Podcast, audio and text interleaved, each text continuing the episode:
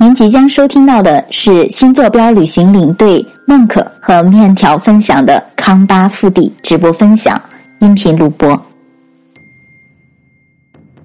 那后面我们就单刀直入，进入了我们说的四个路线，就有请孟可来给我们介绍这一个。首先介绍第一条路，就是我们说的 G 二幺四这条线路，好不好？OK，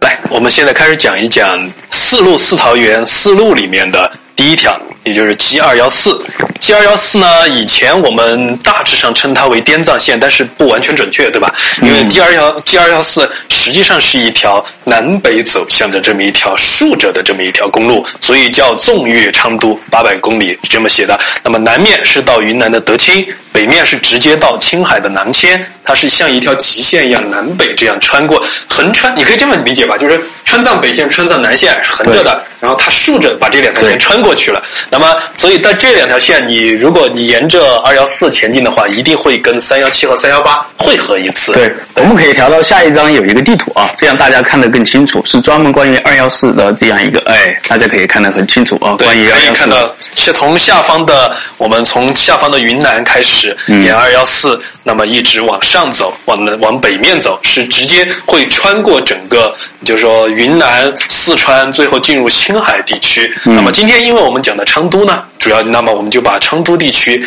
它穿过昌都这个行行政区里面的途经的这么一些风光和那种介绍给大家介绍一下。二幺四国道纵越昌都呢，是大概八百公里，从芒康到内乌齐县，呃，就是刚才我们讲花都内乌齐嘛。嗯。然后它中间这条线经过了些什么呢？那这里高度浓缩了，经过了干旱河谷、山峰雪山、啊红层地貌、森林草地、塔林寺院等等景观。那么大部分路段是沿着澜沧江这一条著名的那一条大江，亿万年形成的这个干旱河谷向北这么延伸的。当然，你也可以从北往南走了，这个随便你了。从芒康到内乌齐有丰富多样的康巴腹地景观，呃，首先会经过一些纳西民族乡的这么一些面积很大的台坎。嗯，坡地水资源非常丰富，包括一些温泉，在这个地方也是很多的。对，这个地方讲到一个概念，就是这一个，其实这个地方已经讲到一个概念，就是这个干旱河谷，对吧？嗯。啊，就是干旱河谷这个地方，就其实啊，很多朋友去这一个，特别是在芒康这一带，其实，在我们四川境内也有啊。就在芒康这一带，呃，进入刚进入这一个西藏的时候，你会发现，呃，我们穿行在这个峡谷中。然后你看两边的山呐，就是大家有没有留意到？因为我之前我是有留意到，但是我不知道这一个概念叫什么样的概念，我是后来回来补课才知道的啊。就是大家突然会发现，哎，比如说有时候发现左边的山啊，它会凸一点，就是好像寸草不生的那种样子。嗯。但是右边的山呢，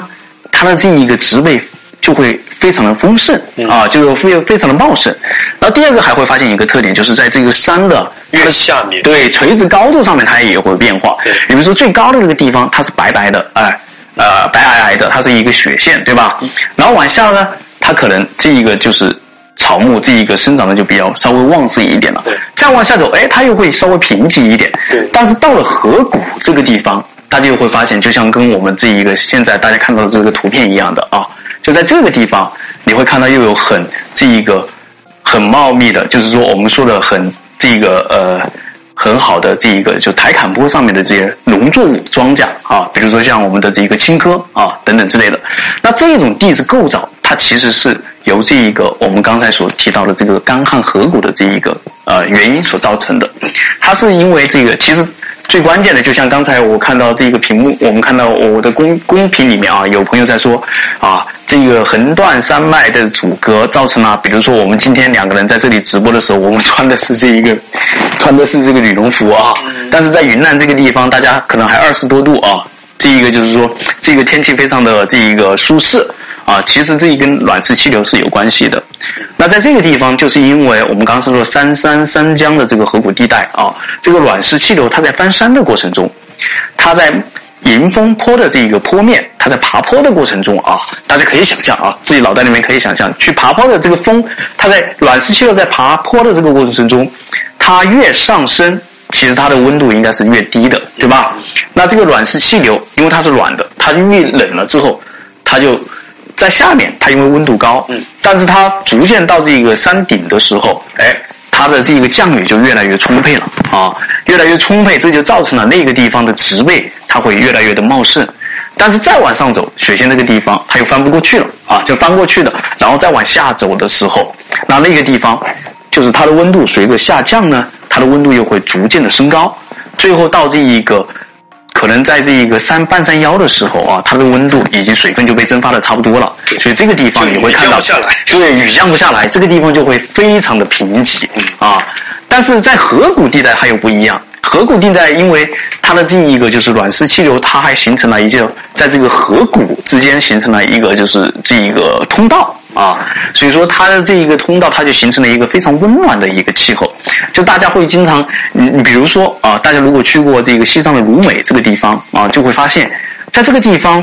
其实有时候我们看外面的温度，或者说我们在这在这一个垭口的时候，这个温度非常的低。但是到了这个地方呢，你可能白天的时候可能气温有接近二三十度。就它这个地方，它是一个天然的一个什么？它是天然的一个就是屏障啊，温暖的一个屏障啊，可以。保证大家就是说，在这一个就就是大家在这个地方生活啊，去定居，包括这一个峡谷地带的这一个水也资源很充沛，所以大家就通过这一个常年的改造啊，我们的先人通过藏民的先人通过常年的改造，然后使这个地方非常适合大家去居住。所以大家从这张图片上面虽然只看到了一个台坎坡，但是从这个台坎坡的背后，我们可以看出就是造成这一种。啊，这一种自然景观啊，或者说我们看到这一个自然风貌，它的这个形成的原因，大概就是这样。